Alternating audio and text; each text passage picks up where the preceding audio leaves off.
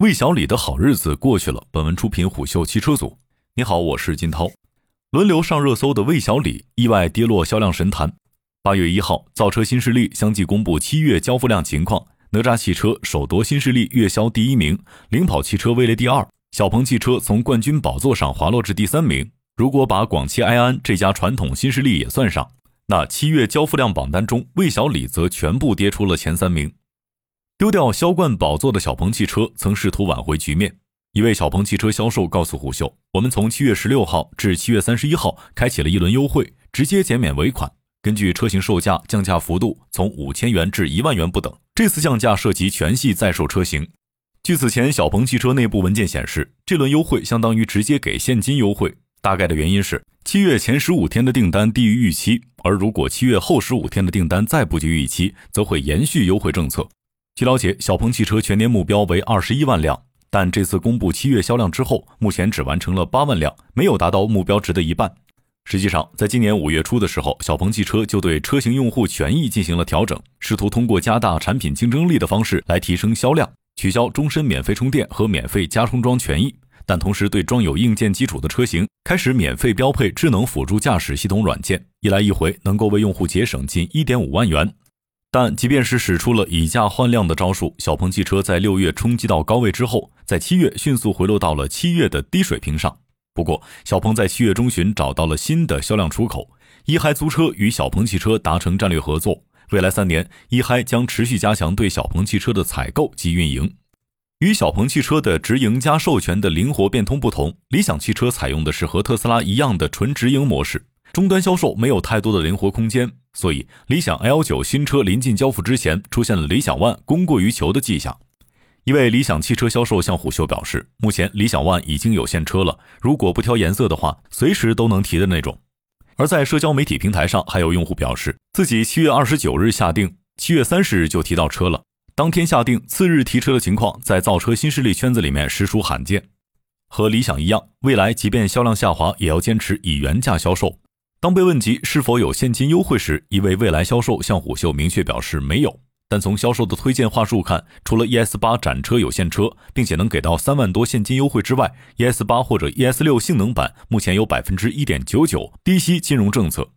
话说回来，魏小李在七月同时出现了销量环比下滑，有各种各样的原因，但其中有一个共同点：这三家新势力当前都处在车型新老交替的关键期。新车型在吞噬一部分老车型的销量，这一现象在理想汽车身上最为明显。六月二十一号，理想 L 九正式发布之后，整个七月都在疯狂的吸纳订单。目前，理想 L 九累计预订量已经超过五万，其中确定订购订单数量已经超过三万。然而，与理想 L 九热卖形成鲜明对比的是，理想 ONE 短期遇冷。一位理想汽车销售向虎嗅表示，有一些客户在看完 L 九之后，可能自己预算又不够买 L 九，但再去看理想 ONE 的时候，又觉得不想买了。类似的情况也出现在了蔚来身上。毕竟，愿意选择造车新势力的用户，大部分还是愿意尝鲜的用户。那么，买新不买旧就成为了自然。短期内会有一部分订单流向新款车型，进而导致交付量下滑。而当务之急是将新车按质按量的交付出去，把丢掉的名次给夺回来。在被问及为什么小鹏之前卖得好的时候，一位小鹏汽车销售向虎嗅说道：“以前没得选择。确实，早期造车新势力进入市场的时候，用户参考的车型基本上就只有特斯拉 Model 3和 Model Y。但特斯拉的优劣分明，想要毛坯房就买特斯拉，想要精装修就看魏小李。但这两年，以比亚迪、上汽集团、长安为首的几家大型主机厂对新势力产品开始轮番轰炸，被轰炸的最猛的就是小鹏汽车。”以主销车型小鹏 P7 来说，主攻价位是二十五万元上下。原来的主要竞争对手是比亚迪汉。然而，在七月二十九号上市的比亚迪海豹，再一次把定价盖在了小鹏 P7 的头上。从三电系统到底盘悬架，比亚迪海豹凭借后发优势，对比现款 P7 形成了碾压。面对比亚迪进攻，小鹏选择用智能化配置予以反击。最近网上频频传出小鹏 P7 改款车型的谍照，最大的变化就是新增了激光雷达的硬件。同样的，八月即将开始预售的小鹏 G9 依旧是两颗激光雷达，外加两颗英伟达 Orin X 芯片，继续加强小鹏智能驾驶的长板。可问题就在于，只是增加硬件还不足以拉开与竞品的差距。像智己汽车的第二款车型智己 L7 定位就与 G9 一样，都是为中大型纯电动 SUV 车型。在硬件层面，一颗激光雷达和两个高位摄像头，同样搭配英伟达 Orin 系列的芯片，今年下半年会发布并且开启预售。截止目前，小鹏汽车从去年就开始不断晒出测试视频的 NGP 城市领航辅助驾驶系统功能，但迟迟未能交付用户。对终端销售来说，光讲硬件参数很难打动消费者。小鹏汽车销售告诉虎嗅，经常有客户问城市 NGP，你能不能带我试一下？我只能回复他们说，这个功能还没有，但后续会 OTA。这就是智能化内卷的现状，硬件配置和参数逐渐同质化，在功能和体验没有出现跃升时，很难区别出产品之间的差异点。如此一来，小鹏的优势难以显现。但其他竞品通过硬件堆料，快速缩短了与小鹏之前在智能化水平上的表现，反而功能都没交付，硬件不比你差，价格不比你贵，